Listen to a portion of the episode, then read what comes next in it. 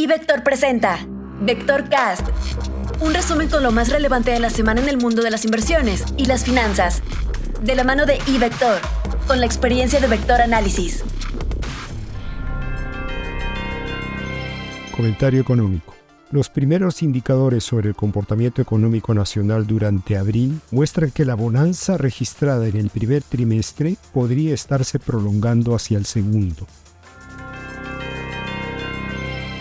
Comentario internacional. Durante la semana que termina, la Reserva Federal de los Estados Unidos aumentó su tasa de interés en 25 puntos base, tal como se esperaba, llevándola a 5.25%. Lo más llamativo fue que la comunicación de la Fed cambió, removiendo la oración en la que señalan que más incrementos serán necesarios. Parece que la Fed determinará en la próxima reunión si 5.25% es un nivel suficientemente restrictivo y si ya se alcanzó el nivel terminal de la tasa, o si es necesario otro incremento. Los datos laborales pintan una imagen mixta en Estados Unidos. Por un lado, las vacantes laborales de marzo fueron menores a lo esperado. Por el otro, el desempleo disminuyó en abril se crearon más empleo de lo esperado y los ingresos por hora aceleraron su crecimiento. Esta semana esperaremos datos de inflación con mucha atención. El Banco Central Europeo también aumentó su tasa de interés en 25 puntos base como se esperaba. Aunque el comunicado no fue especialmente claro, la presidenta Lagarde dijo que al banco le hace falta cubrir más terreno. Esta semana se reunirá el Banco de Inglaterra que también esperamos que aumente su tasa de interés en 25 puntos base. Es probable que dé señales de una posible pausa. Por lo que se refiere a la economía mexicana, esta semana se dan a conocer dos indicadores relevantes. El primero de ellos es la inflación para el mes de abril, la cual estamos esperando en 0.02% mensual y en 6.3% en términos anuales. Respecto al observado durante el mes de marzo, la inflación general mostraría una nueva desaceleración. Estaremos atentos al comportamiento de los precios subyacentes y a su subgrupo de precios de servicios los cuales han mostrado un crecimiento en las últimas quincenas y han representado una preocupación para el Banco Central. Más tarde en la semana se da a conocer la producción industrial de marzo, la cual estamos anticipando con un crecimiento de 2% anual y un avance de 0.7% mensual una vez ajustando por efectos estacionales. El comportamiento del sector industrial durante el primer trimestre en su conjunto resultaría similar al dato oportuno dado a conocer por el INEGI hace algunos días.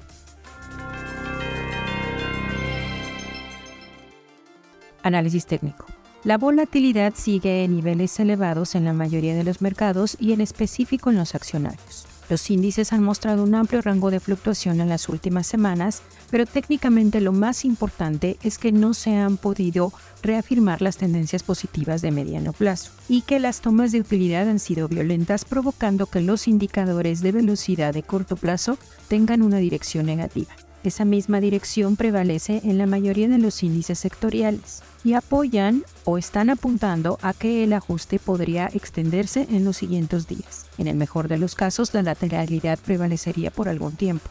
En el caso real mercado de divisas, el que destaca es el tipo de cambio mexicano. Contrario a la mayoría de las monedas, ha establecido nuevos mínimos de operación en el año y de los últimos casi seis años. El nivel observado por debajo de la zona del 1790 abre la posibilidad de bajar a los niveles mínimos de 2017 cerca de la zona de 1750.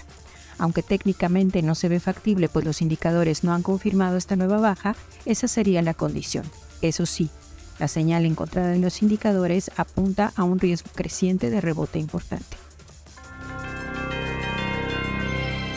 El mercado de renta fija en Estados Unidos presentó una dinámica ligeramente positiva con disminuciones marginales en sus tasas de interés en un entorno de moderada cautela ante la situación del sector bancario en dicho país y la incertidumbre de postura monetaria por parte de la Reserva Federal. Cabe destacar que en los últimos días se han observado incrementos en las tasas de interés tras la decisión de política monetaria del Fed y la publicación del buen dato de la nómina no agrícola de Estados Unidos, lo cual sugiere un replanteamiento en las expectativas de política monetaria por parte de los participantes del mercado. En este sentido, en México se observó una dinámica similar a los bonos del Tesoro, con disminuciones generalizadas de entre 11 y 4 puntos base a lo largo de la curva de rendimientos. Para la próxima semana, los participantes del mercado se mantendrán atentos a la publicación de la inflación de abril y la producción industrial de marzo en México, mientras que en Estados Unidos se dará a conocer la inflación, los precios al productor, el índice de sentimiento de la Universidad de Michigan y algunos datos de empleo. En cuanto al tipo de cambio, el peso presentó un desempeño positivo con ganancias de 1.2%, logrando cotizar con consistencia por debajo de los 18 pesos por dólar. Dicho movimiento se dio en un entorno de debilidad del dólar, en donde los factores técnicos y el entorno global continúan siendo los principales catalizadores ante la falta de noticias y eventos locales. Con esto, el peso fue la tercera divisa de mejor desempeño entre las monedas latinoamericanas, solo por detrás del peso colombiano y el peso chileno. La semana pasada los mercados norteamericanos reportaron retrocesos generalizados. Esto debido a la cantidad de diversos factores que impactaron la operación de las bolsas norteamericanas. En primera instancia, la atención de los inversionistas se concentró en la temporada de reportes corporativos, donde la tónica hasta este momento ha sido que los resultados han excedido las expectativas del consenso de analistas. Por otra parte, el desarrollo y la crisis de los bancos regionales tomó protagonismo después de que JP Morgan adquiriera First Republic Bank y PacWest Bancorp en algún momento de la semana mostrara indicios de fuertes preocupaciones sobre su futuro.